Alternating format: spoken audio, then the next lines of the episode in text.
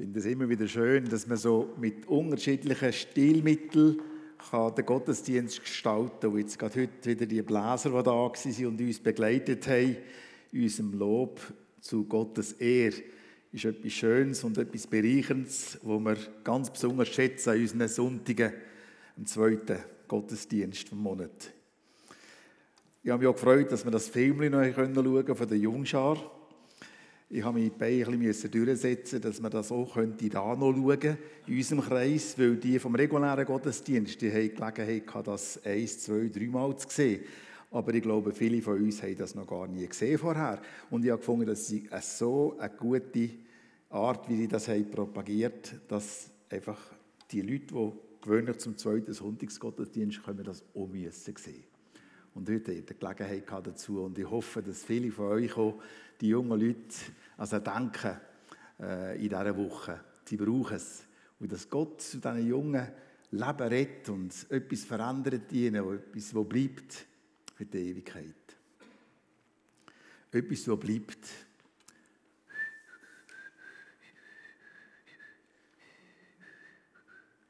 Das ist mir geblieben vom letzten Sonntag, wo wir so einen Gottesdienst am 2. hatten. Und einige von euch wissen, wer ich habe probiert äh, nachzumachen. Das sind gerade zwei Leute in unserer Mitte. Zum einen der Paul, der das macht, und der Elisabeth ist das aufgefallen. Und ihr hat eine Freundin gesagt, dass sie das eigentlich auch macht. Eine Gewohnheit. Es ist ja ein bisschen um Gewohnheiten gegangen. Vielleicht ist anderen von euch etwas anderes geblieben, und zwar die Straße, die von Ost nach West geht, von Byzanz nach Dyrrachium, nach Dures in Albanien, Via Ignatia. Es hat Leute in unserer Mitte, die gefunden das sei nicht so wichtig, das müssen wir nicht erwähnen in einem Gottesdienst, besonders eine Person mit roten Haaren. Vielleicht sind vor allem die Frauen von uns imponiert oder es hat sie beeindruckt, dass da ein Mann ist, der dermaßen romantisch war, dass er nicht nur eine Münze prägt mit dem Abbild von seiner Frau, sondern eine Stadt, die er neu gegründet hat, nach ihr benannt hat. Das ist nämlich der Kassander, ein Nachfolger von Alexander der Große, wo die Stadt Thessaloniki nach seiner Frau Thessalonike hat benannt. Vielleicht denken einige Frauen unter uns, wenn mein Mann doch nur irgendeine Idee hätte. Ich denke auch die Ausführungen, die Elisabeth uns weitergegeben hat, die ein beschrieben haben, was es mit Gewohnheiten so auf sich hat. Sie hat ein bisschen recherchiert und ich bin angespornt worden durch sie und hat das auch noch gemacht und unter anderem das Bild hier gefunden, wo es darum geht, wie man sich gute oder weniger gute Gewohnheiten kann ab- oder angewöhnen kann. Gewohnheiten kann verändern kann. Elisabeth ist darauf aufmerksam gemacht, dass es 66 Tage braucht, bis man sich eine Gewohnheit wirklich angeeignet hat. Also nicht nur einfach eine Woche durchhalten und nachher ist es gut. Das geht relativ lang, wo man das machen muss. Vielleicht sind andere von euch, die in diesem Gottesdienst dabei waren, wo wir die Verse 1 bis 4 aus der Apostelgeschichte 17 haben durchgenommen wo der Paulus ja mit dem Silas und dem Timotheus, der Lukas, der das aufgeschrieben hat, ist offenbar in Philippi zurückgeblieben oder zurück nach Alexandria Troas gereist, wo er ja zu dieser Gruppe gestoßen ist, eine Zeit lang mit ihnen zusammen war. Er, der die Apostelgeschichte hat geschrieben hat, deutlich gemacht, wie innerhalb von kurzer Zeit eine grosse Gemeinde, eine grosse Zahl von Leuten zum Glauben sind gekommen. Und es heisst auch nicht wenige von den vornehmen Frauen. Und das hat mich auf jeden Fall sehr beeindruckt. Wir lesen von drei Sabbat.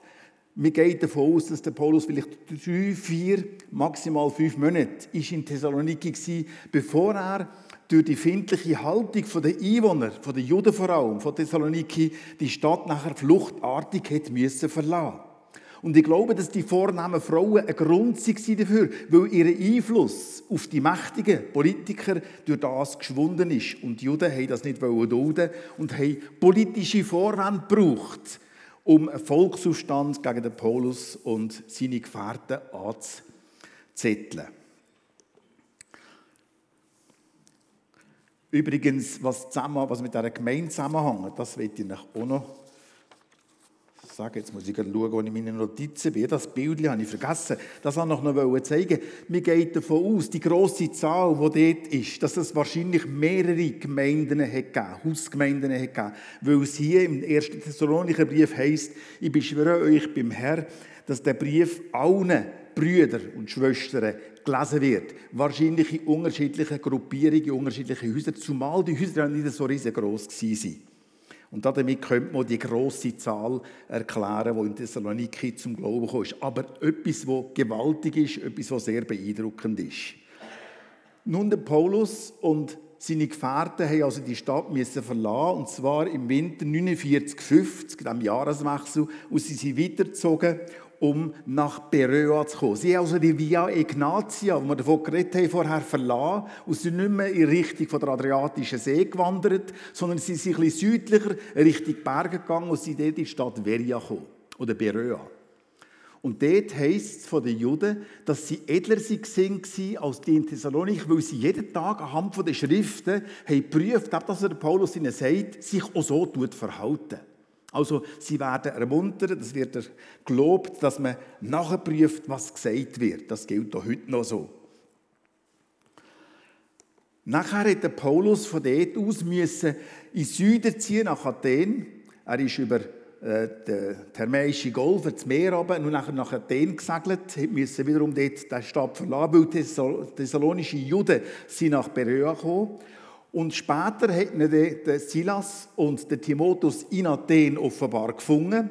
Und von dort aus schickte Paulus die zwei wiederum in die mazedonische Städte zurück, in Norden zurück, nach Thessaloniki und nach Philippi, um dort zu einer jungen Gemeinde, die ja entstanden sind, auch zu schauen aus den Versen 2. Korinther 11, 9 und Philipper 4, 14 lässt sich ableiten, dass der Silas nach Philippi gegangen ist und eben aus 1. Thessalonicher 5, dass der Timotheus in Thessaloniki sich aufgehalten hat und dort zu der Gemeinde geschaut. Anschließend geht der Paulus von Athen weiter auf dieser Missionsreise und kommt nach Korinth.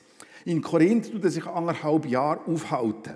Und wir haben zu dem Korinthaufenthalt der außerbiblische Beleg, eine Inschrift, die sagt, dass der Gallio, der damals Prokonsul war in dieser Stadt, bei der Gerichtsverhandlung im Jahr eben zwischen 50 und 51 D war. Also kann man sagen, in dieser Zeit müssen sich die ganzen Ereignisse dann abgespielt haben.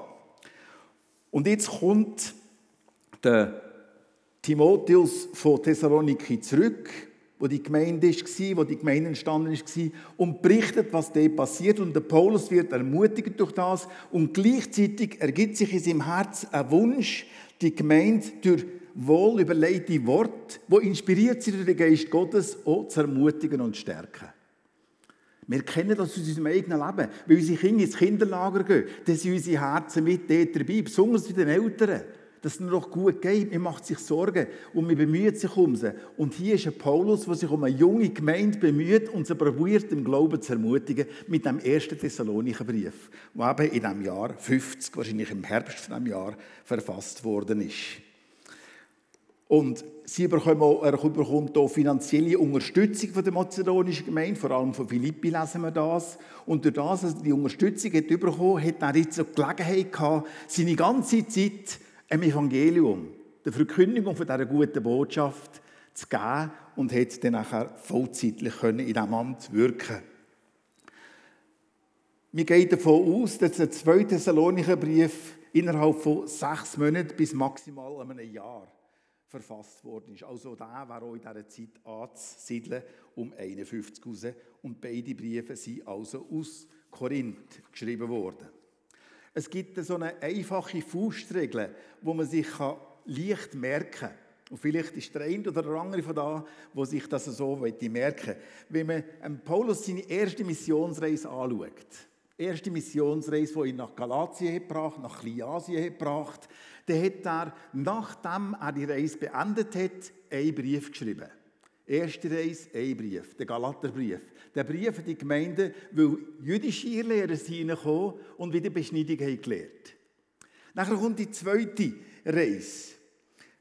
Die Reise, wo er jetzt unterwegs ist, die ihn ja nach Europa gebracht hat, nach Philippi, nach Thessaloniki, nach Veria, nach Athen, nach Korinth. Auf dieser Reise ist er jetzt und während dieser Reise hat er zwei Briefe geschrieben, die zwei Thessalonicher Briefe, aber im Jahr 50, 51, vielleicht 52. Also dort umeinander ist da anzugliedern. Und nachher kommt die dritte Reise und ihr wisst es bereits, während der dritten Reise hat er drei Briefe geschrieben. Und die drei Briefe, die hat er geschrieben, unter anderem einen aus Ephesus, der Korintherbrief, der erste, den wir kennen, der zweite Korintherbrief später, als er von Ephesus weggegangen ist, aus Mazedonien. Und der dritte Brief, der Römerbrief, hat er aus Korinth oder aus Kenchrea, der Hafenstadt, die dort war, verfasst und an die Römer geschrieben. Also dritte Reise, drei Briefe. Vierte Reise gibt es das. Man kann einfach sagen, die Reise nach Rom ist wie eine vierte Reise. Die Reise, die ihn vor den Cäsar, vor den Imperator gebracht hat. Er hat sich ja auf ihn berufen, also könnte man sagen, es war eine vierte Reise in den Jahren 60 bis 62. Ein vorher hat sie wahrscheinlich stattgefunden, aber dann hat er die Briefe verfasst, vier Briefe. Vierte Reise, vier Briefe aus dem Gefängnis, aber die Briefe Epheser, Philipper, Kolosser und Philemon. Das sind die sogenannten Gefängnisbriefe. Also so etwas, dass man die Briefe von Paulus, 13 an Zahl, so ein bisschen zusammenbringen auf die Reise verteilt. Es bleiben noch drei übrig. Das würde jetzt weit führen, die auch noch zu erklären. Aber die sind nach dem Gefängnisaufenthalt in Rom verfasst worden. Timotheus und Titus. Briefe. Jetzt aber möchte ich mit euch den Text anschauen, den wir heute miteinander betrachten aus 1. Thessalonicher 1 bis 10. Paulus und Silvanus. Und wenn hier Silvanus heißt, dann denken wir, wer ist der Silvanus? Silvanus ist ein anderer Name für den Silas.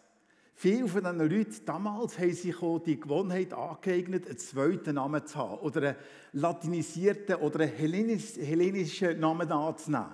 Wir kennen das vom Johannes, der Sohn von der Maria, der in Jerusalem gewohnt hat, wo sich nachher Markus hat genannt. Und wir kennen ihn als Verfasser vom Markus-Evangelium. Aber er heißt eigentlich Johannes. Der Johannes Markus. Oder wir denken an den Schaul, den Saulus, der nachher zum Paulus ist worden. Oder wir könnten auch an Kephas denken, wo wir mehr als Petrus kennen. Und so könnte man weiterfahren und noch weitere Personen erwähnen. Paulus und Silvanus und Timotheus er hat schon einen griechischen Namen gehabt, der Gemeinde der Thessalonicher in Gott. Und mir denkt nur schon das Wort in wichtig, dass man sieht, in Gott. Achtet nach einmal, wenn ihr das Neue Testament lesen, vor allem wie viel Mal das heißt, ihr seid in Christus. Deine Position ist in Christus. Wenn du glaubst an ihn, bist du in ihm. Und im Kolosser heißt es, wir sind mit Christus in Gott. Also das Wort in, nur ein kleines Wörtchen, wo im Neuen Testament immer wieder vorkommt, eine große Bedeutung hat. In Gott, dem Vater und dem Herrn Jesus Christus. Gnade euch und Friede. Wir haben es gerade vorher von der Susanne gehört, Gnade. Wie sie danken Gott für seine Gnade. Ohne die wir nicht hier wären. Ob man jetzt Christ ist oder nicht die allgemeine Gnade von Gott, der verdanken wir, dass die Welt noch ist, noch existiert, dass er nicht alles hat weg da. Und die ganz spezielle Gnade, die rettende Gnade, die hast du und ihr erlebt, wenn wir in Jesus können glauben, ihn können im Glauben annehmen. Die Gnade haben wir jeden Tag nötig in unserem Alltag, in unserem Leben. Und der Frieden. Der Frieden, den er uns schenken will, weil unsere Gedanken manchmal wild durcheinander sind. Der Frieden von Gott, der Shalom. Übrigens ein Gruß nicht nur in Israel, wo man Shalom sagt oder äh, Shalom Aleichem, sondern auch im Islam, in der islamischen Welt, wo das Selam sagt, Selam, Selamin Aleikum und so weiter. Der Frieden von Gott über uns, da wir nötig haben. Wir danken Gott alle Zeit für euch alle, indem wir euch erwähnen in unseren Gebeten und unablässig vor unserem Gott und Vater an euer Werk des Glaubens gedenken und die Bemühung der Liebe und das Ausharren in der Hoffnung auf unseren Herrn Jesus Christus. Auf die Punkte würde ich gerne im Anschluss ein bisschen weiter eingehen. Darum lassen Sie hier einfach so stehen. Und wir kennen von Gott geliebte Brüder eure Auserwählung. Wenn wir das Wort Brüder anschauen hier, dann denken wir, um mich geht es manchmal so, ja, was ist denn mit den Frauen? Warum nennt sie nur Brüder da? Warum heißt es nicht auch Schwestern? Ich habe einen Beleg gefunden im Alten Testament, wo mich sehr gefreut hat. Das heißt im 5. Mose, ähm, 15,4 meinte ich, sei das, 15,12. Dort heißt wenn dein Bruder, ein Hebräer oder eine Hebräerin, für die Juden ist es, das Wort Bruder bedeutet Mann und Frau. Es bedeutet beides.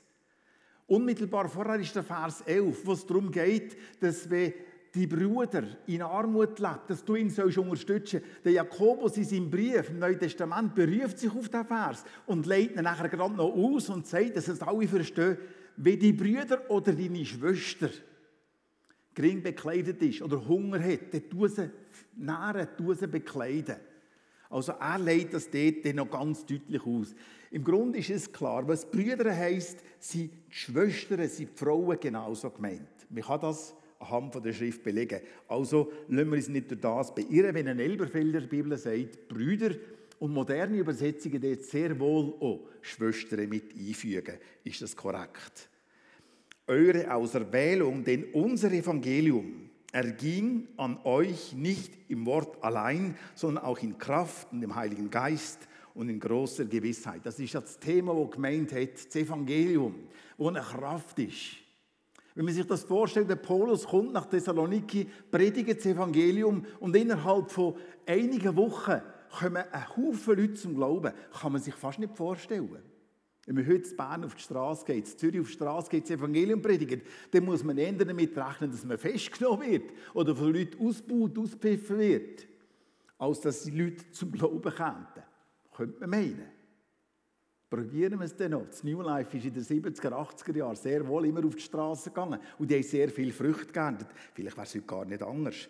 Vielleicht muss man noch Methoden immer ein bisschen anpassen oder die Art und Weise, wie man es weitergibt. Aber das Evangelium ist eine Kraft von Gott. Gottes Geist wirkt durch das Evangelium, wenn wir es nur verkündigen. Unsere Aufgabe ist, zu sagen. Er sagt, nicht mit Wort alleine, sondern in Kraft und im Heiligen Geist und in großer Gewissheit. Wir sind überzeugt, dass das Wort Gottes, das Evangelium, die Wahrheit ist und alle Menschen das wissen. Ihr wisst ja, als was für Leute wir um euretwillen unter euch auftraten, sagt er am Schluss. Im Korintherbrief sagt er, dass er in Schwachheit und mit Zittern kam in die Stadt. Der Paulus ist nicht überzeugt von sich selber, aber ist überzeugt von der Botschaft, die er hatte. Und dass die eine Kraft war von Gott. Und er fährt er weiter und sagt, und ihr seid unsere Nachahmer geworden und die des Herrn. Wenn wir den Philipperbrief durchgenommen vor zwei Jahren, haben wir gesehen, wie der Paulus gesagt hat, werdet meine Nachahmer, macht mich nachher, lebt wie ich. Und wir denken, könnte das nicht auch fast ein bisschen hochmütig sein? Aber der Paulus hat gewusst, dass sein Leben in Gottes Spur, Jesus, in der Nachfolge von Jesus, ein Leben war, das nachahmenswert ist. Und die Thessalonicher haben das gemacht. Seid, ihr seid unsere Nachahmer geworden und die des Herrn. Und hier geht es um Verfolgung. Im zweiten Kapitel, im August, so Gott will, werden wir die Verse können anschauen, wo wir sehen, wie die Thessalonicher für das Evangelium haben müssen leiden Und sie haben den Paulus gesehen, der gelitten hat wegen dem Evangelium, der musste Verfolgung auf sich nehmen und so sind auch sie seine Nachahmer geworden. Indem ihr das Wort in viel Bedrängnis mit Freude des Heiligen Geistes aufgenommen habt, so dass ihr allen Gläubigen in Mazedonien und in Achaia zu Vorbildern geworden seid. Sie selber sind zu Vorbilder geworden. Denn von euch aus ist das Wort des Herrn erschollen, nicht allein in Mazedonien, im Norden der römischen Provinz, sondern auch in Achaia, im Süden, Peloponnes sondern an jedem Ort ist euer Glaube an Gott hinausgedrungen, sodass wir nicht nötig haben, etwas zu sagen, denn sie selbst erzählen von uns, welchen Eingang wir bei euch hatten. Wie geht das? Und damals sind die Leute gereist. Nicht nur heute, wo man gerne verreist. Manchmal ein bisschen eingeschränkt, manchmal wieder mehr. Und damals sind die Leute gerne gereist. Und die Gläubigen haben jeweils die Adresse von anderen Gläubigen bekommen und sie waren ihnen zu Gast. Gewesen. Und so haben sie können erzählen, was in Korinth passiert, was in Philippi passiert, was in Ephesus passiert oder in Antiochia, in Pisidien und so weiter. Man hat untereinander ein Netzwerk, eine Verbindung gehabt durch die Reisenden und die haben Nachrichten gebracht. Noch kein Fernsehen, noch kein Internet, noch solche Sachen, die uns ablenken, sondern der Besuch und die Zeit mit dem Besuch und zu hören, was sie zu erzählen haben. Also es ist eh nicht nötig, etwas zu sagen. Denn, Vers 9, Sie selbst erzählen von uns, in welchen Eingang wir bei euch hatten, und wie ihr euch von den Götzen zu Gott bekehrt habt, dem lebendigen und wahren Gott zu dienen. Und wenn ich lebendigen Gott lese in der Bibel, dann muss ich immer an Martha denken.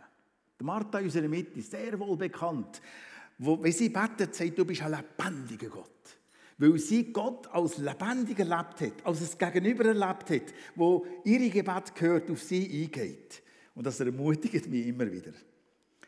Zum lebendigen und wahren Gott, um ihm zu dienen, darum sind sie reden, um ihm zu dienen, und seinen Sohn aus dem Himmel zu erwarten. Das ist das Zweite, wir erwarten ja, dass Jesus zurückkommt, den er aus den Toten auferweckt hat, Jesus, der uns errettet von dem kommenden Zorn. Ein Wort, das im Neuen Testament ebenfalls vorkommt, wo manchmal ein bisschen ausklammert wird. Im Alten Testament kommt sehr wohl vor, immer wieder der Zorn von Gott, wo offenbar werden wird. Es kommt der Tag vom Herrn, heißt es, und es wird ein schrecklicher Tag sein, auch vom Gericht für all die, die sich gegen Jesus gewendet haben, die nicht auf sein Angebot, sein Friedensangebot haben eingehen also der Zorn von Gott kommt sehr wohl nicht nur im Alten Testament, auch im Neuen Testament vor. Ich finde es etwas Grossartiges, das Wort Gottes miteinander zu lesen, einen Text in einer Gruppe miteinander anzuschauen und Sachen daraus zu sehen, die einem ganz persönlich ansprechen. Wir haben das so in unseren Bibelstunden. Wir lesen miteinander die Bibel und probieren zusammenzutragen, was uns anspricht, was uns auffällt oder wo wir Fragen haben und probieren auf das einzugehen. Das wird gemacht in unseren Zellen der Gemeinde. Es gibt ganze Haufen Zellen und in diesen Zellen tut man den Gottesdienst oder eine Bibelstelle oder ein Thema miteinander erörtern und probiert die verschiedenen Eindrücke, die man hat, reinzugeben und einander das zu bereichern. Durch das bleiben manchmal gewisse Sachen bei uns sehr gut hängen oder erinnern uns, wie mich eben das lebendige Gott immer wieder an Martha erinnert. Vielleicht können wir das so die Heim am Mittagstisch machen. Wie sieht es aus am Sonntag nach einem Gottesdienst? Reden wir noch über die Predigt, die wir gehört haben. Ich finde das immer gut, wenn man noch probiert, weiter auszutauschen. Was hast du gehört? Was habe ich gehört? Manchmal hören wir ganz andere Sachen. Und mir fällt auf, dass manchmal die Leute Sachen hören, die ich gar nicht gesagt habe, wenn es jetzt um meine Predigt geht. Das ist eben, weil der Geist Gottes ja am Werk ist. Aber nach all dem, was wir jetzt in dem ersten Kapitel einfach so gesehen haben, nur schon beim Durchlesen, von einem ermunternden und frischen Brief. Es ist im Vergleich zu anderen Briefen nicht ein Brief, der problembeladen ist, wo es darum geht, Probleme zu lösen, sondern es geht um neugläubige Leute, wo der Paulus ermutigt ist, ihnen einfach zu schreiben und sie probiert zu ermuntern, festzuhalten, den Weg weiterzugehen, den sie angefangen haben. Im ersten Ding heißt es im Vers 2, dass er in seinem Gebet, wo er ständig an Gott für sie richtet, für sie tut danken. Und mir denkt, schon dieser Punkt ist doch ein wichtiger Punkt für dich und für mich. Dass wir, wenn wir unsere Geschwister denken, danken für sie. Es geht doch uns Menschen ändern so, dass wir die Mängel und die Fehler, die Makel beim Nächsten sehen. Die fallen uns auf. Die stören uns. Die möchten wir gerne verändert sehen. Und dann konzentrieren wir uns auf das. Aber es wäre gut, wenn wir das Gute würden sehen, wenn wir die gute Seite sehen, wenn wir Gott würden danken für die Brüder und für die Schwestern, die wir haben, dass sie überhaupt zu Jesus gefunden haben, dass er sie mit ihren speziellen Gaben oder Begabungen noch braucht in seinem Reich, so wie es ihm gefällt, nicht wie es mir gefällt. Das war vielleicht eine gute Gewohnheit, die wir uns aneignen könnten. Anfangen zu danken, wenn wir jemanden sehen, wenn wir jemanden denken, wenn uns jemand begegnet. Anfangen die Geschwister ein kurzes Dankesgebet zu richten. Das muss ja gar nicht lang sein. Oder bei diesen Handy heute tut man ja manchmal nur ein Gesicht schicken. Oder man tut manchmal nur so ein, zwei Sätze. Ich habe mir immer noch Schwierigkeiten damit zu gewöhnen. Liebe Grüße auszuschreiben. Ich schreibe es meistens aus. Aber es kommt sehr oft LG und dann muss man sagen, das heisst das und das. Einfach ein kurzes Gebet. Ein Danke, Herr, ich danke dir für den Brüder, für die Schwester, was auch immer ist. Eine gute Gewohnheit, die wir uns aneignen können. Ich denke, daran, äh, äh, früher, wo, wo, wo, wo es manchmal darum gegangen ist, dass man irgendwie mit jemandem Mühe hatte und nachher hat man das jemandem geklagt. Oder man hat vielleicht eine Seelsorger, eine Seelsorgerin gehabt, oder man hat jemanden gehabt, der im Glauben weiter war als man selber. Und man hat gesagt, ja, aber das ist einfach so mühsam mit dem und mit der und, und, Zeug und Sachen. Und nachher hat man manchmal den Tipp bekommen, probier doch einmal für die Person zu danken. Und das ist das, was man Lindy so gerne gehört hat. Immer ich. Das habe ich lieber nicht hören. Ich hätte mehr hören. Ja, das ist recht mühsam. Also wirklich, das tut aufhören. Endlich mal. Aber dass man anfängt zu danken und praktisch den Spieß umdreht und in dieser Art und Weise, wie es der Paulus hier macht für die Thessalonicher, anfängt zu danken. Und das kann eine positive Veränderung unserer Haltung gegenüber den Leuten, die uns zum Teil Mühe machen, bewirken. Gottes Geist kann das brauchen. Es heißt nachher weiter, nachdem er danket für sie, indem wir euch erwähnen in unseren Gebeten und unablässig von unserem Gott und Vater an euer Werk des Glaubens gedenken und die Bemühungen der Liebe und das Ausharren der Hoffnung auf unseren Herrn Jesus Christus. Wenn wir die drei Sachen, die gelb markiert sind, hier anschauen, das Werk vom Glauben oder das Bemühen von der Liebe und das Ausharren in der Hoffnung. Wenn wir die drei Sachen einfach so nebeneinander stellen, Glaube, Liebe, Hoffnung, wenn wir uns auf die Worte konzentrieren, ich glaube, da kommt manchem von uns das hohe Lied von der Liebe in Sinn. 1. Korinther 13, wo es heisst, es bleiben Glaube, Hoffnung, Liebe. Das ist eine andere Reihenfolge, aber es sind die gleichen Eigenschaften, die hier ebenfalls erwähnt werden. Interessant ist, dass der Paulus das hohe Lied von der Liebe, wo das höchste, der beste Weg, eben Glaube, Hoffnung, Liebe ist, dass er das einpackt in eine Serie oder in eine längere Abhandlung, wo es um Geistesgaben geht. Wo das Übernatürliche ist, das Reden in fremden Sprachen oder vielleicht Prophezeiungen weitergeben oder irgendwie ein Weisheitswort haben. So attraktive Sachen, die wir uns danach ausstrecken, die wir gerne wetten. Aber hier seid ihr jetzt eigentlich einen besseren Weg. Glaube, Liebe und Hoffnung. Dass wir auf diese Sachen konzentrieren, dass wir uns nach, nach diesen Sachen ausstrecken. Gottes Geist möchte diese Frucht in uns wirken. Es ist Gottes Geist, der in uns, die Frucht vom Geist, wirken und dazu gehören eben die Eigenschaften auch. Im Zusammenhang heißt es von der Auserwählung. Wir kennen von Gott geliebte Geschwister eure Auserwählung. Das ist der Kontext davon. Du bist auserwählt. Ich bin auserwählt. Nur schon die Tatsache, dass der ewige Gott dich und mich ausgewählt hat mit dem Ziel, ehren, mit dem Ziel, Frucht zu bringen, mit dem Ziel, aber uns auch im Glauben, in der Liebe und im Ausharren von der Hoffnung zu bewähren. Wenn wir über Auswahlung denken, dann kommt mir auch immer der Vers in den Sinn, was heißt, wo Jesus sagt zu seinen Jüngern, und das sagt er im Kontext von der ganzen Bibel auch zu dir und zu mir, nicht du hast mich erwählt, ich, der ewige, lebendige Gott, hat dich erwählt, dass du hingehst und Frucht bringst und deine Frucht bleibt. Gott will Frucht wirken in unserem Leben. Und das ist etwas, was mit Werk, Bemühungen und mit Ausharren zusammenhängt. Weil das sind die Eigenschaften, die Tätigkeiten, könnte man sagen, die hier im Zusammenhang mit diesen drei Qualitäten erwähnt werden. Werk, Bemühungen und ausharren. Ich habe mir überlegt und gedacht, da könnte man sagen, Blut, Schweiß und Tränen. Das ist Arbeit. Das ist nicht einfach etwas, das uns in den Schoss geht. Wir müssen etwas tun davon. Klar wird es uns geschenkt, aber gleichzeitig müssen wir uns das auch aneignen, indem wir mitschaffen, Mitarbeiter sind von Gott. Unser Glaube ist nicht einfach eine abstrakte Philosophie oder ein Etikett, das wir uns anstecken und anhängen können und eben, wir sind jetzt Christen, sondern es wird auch im Leben sichtbar werden, im Alltag.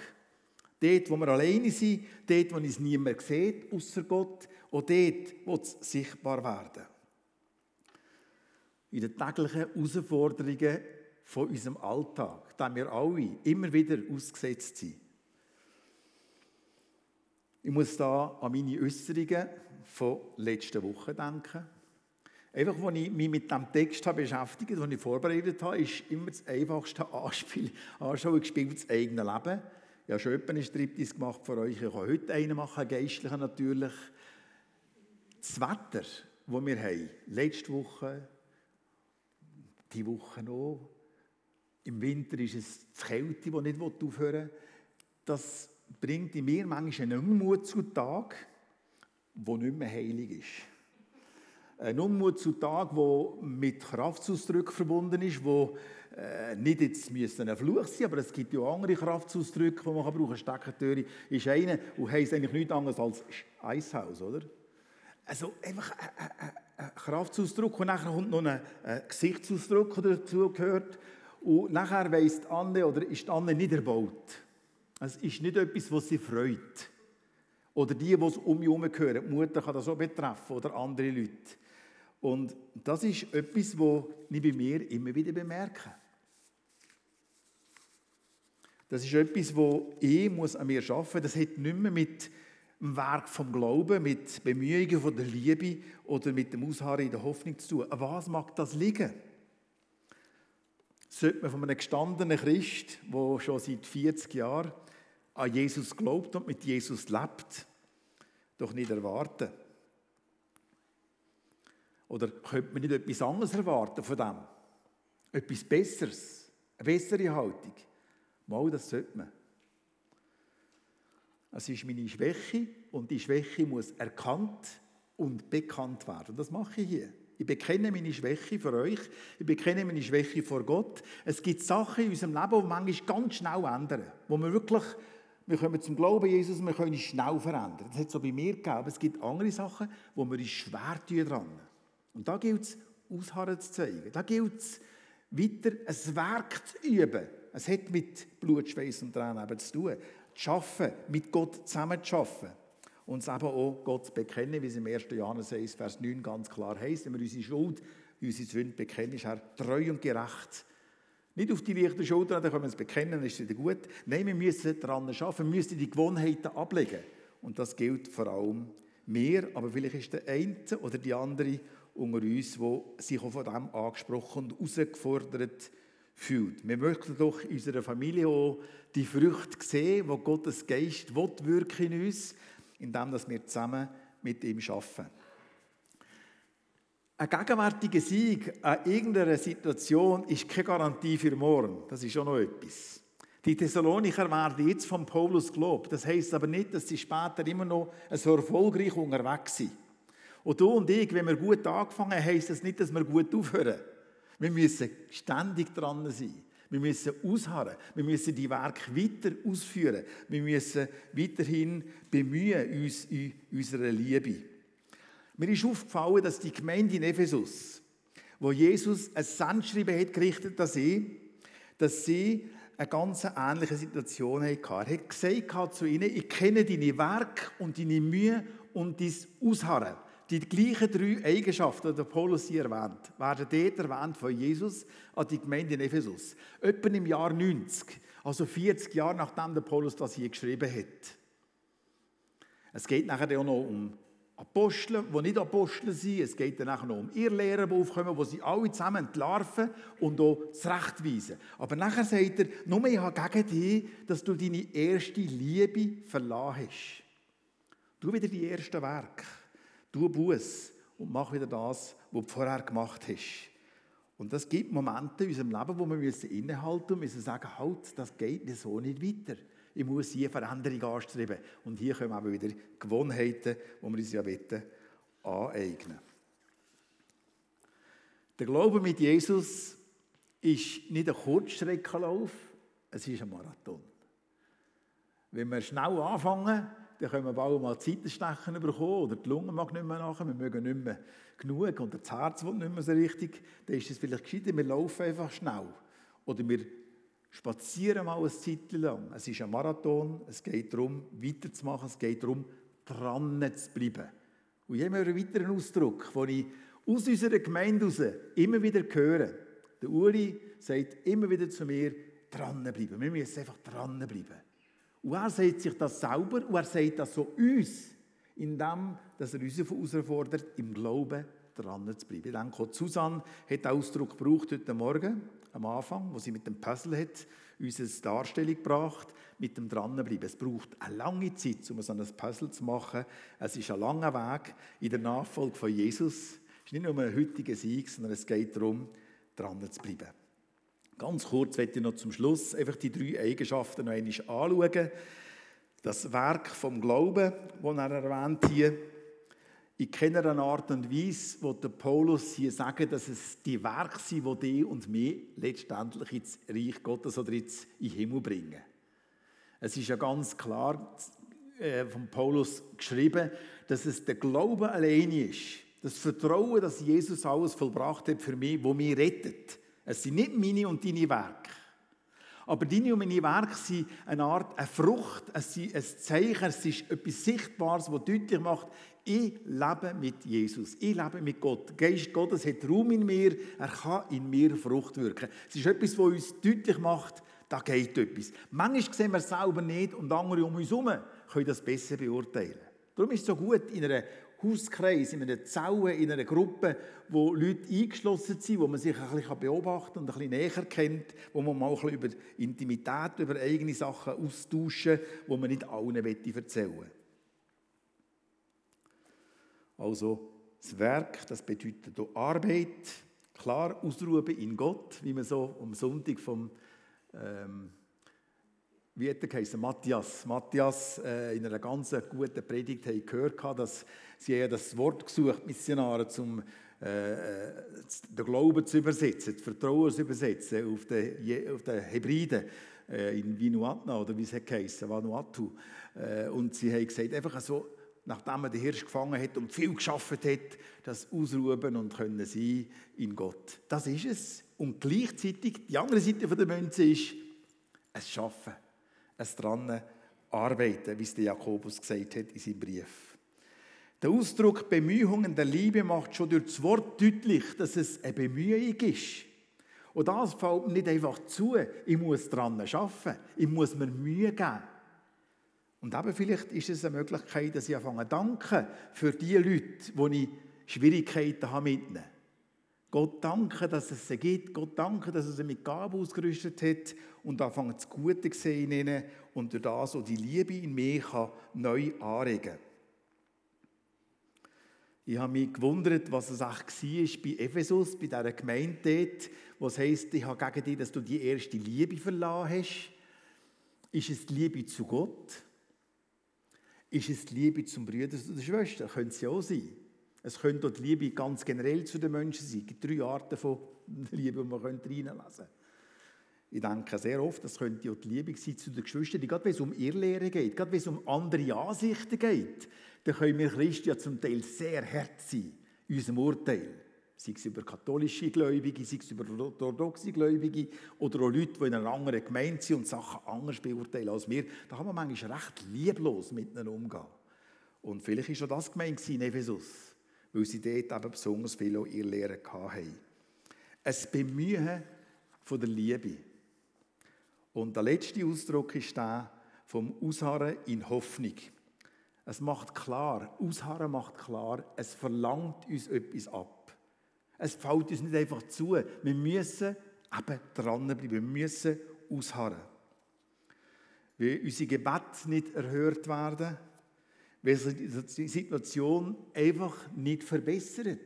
Und zwar über Monate oder über Jahre. Wenn man jemanden verloren hat, der uns liebend nach war.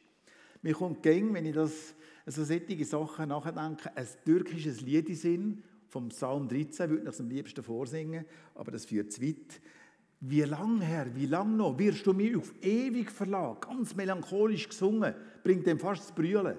Das sagt der Psalmist in diesem Psalm. Probleme in unserem Leben mögen uns manchmal einiges an Ausharren und Geduld abverlangen, nicht nur das Puzzle spielen, aber auf dem dunklen, schwarzen Hintergrund ist dies Ausharren, dies Dranbleiben, aber vielleicht noch schönerer Lobpreis als die Trompetenklang oder Posaunenklang, die vorher gehört haben. Nichts gegen das, wunderbar gewesen.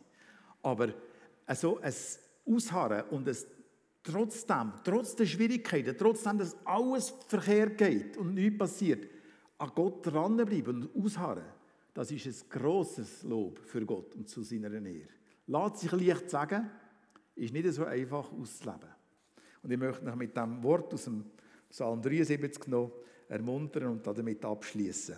Der Asaf schreibt dort nach seinen Ausführungen, wo er auch gerade auf die Welt und die Leute um sich herum geschaut hat, die nicht an Gott haben und Mühe hatten wegen dem, weil ihm es nicht gut gegangen ist, sagt er, dennoch bleibe ich stets an dir, denn du hältst mich bei meiner rechten Hand. Und so habt er auch die und mich in unserem Alltag immer wieder. Ich tue beten zum Schluss.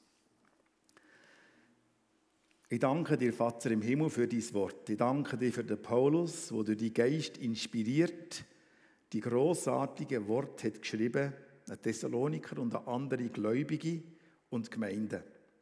Und wir 2000 Jahre später zehren noch immer davon, weil es Wort Gottes sind. Wort von Gott, wo wir darüber nachsinnen, nachdenken.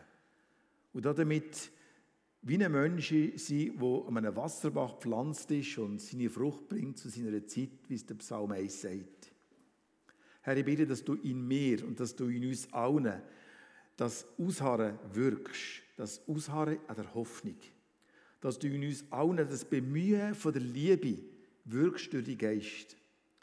Dass wir alle auch das Werk vom Glauben können weiterführen und nicht aufhören, daran zu arbeiten dass wir bereit sind, auch Mühe auf uns zu nehmen, unserem Glaubensleben. Und damit dir, unserem Gott, zu dienen und dir zu ehren. Ich danke für die Vorbilder, die wir haben im Paulus oder in der Gemeinde von Thessaloniki, wo wir noch weiter werden darüber lesen in den kommenden Gottesdiensten. Ich danke, dass du uns alle in unserem Alltag begleiten und uns beistehen in unserem Kampf vom Glauben, wo wir an unseren Orten kämpfen. Amen.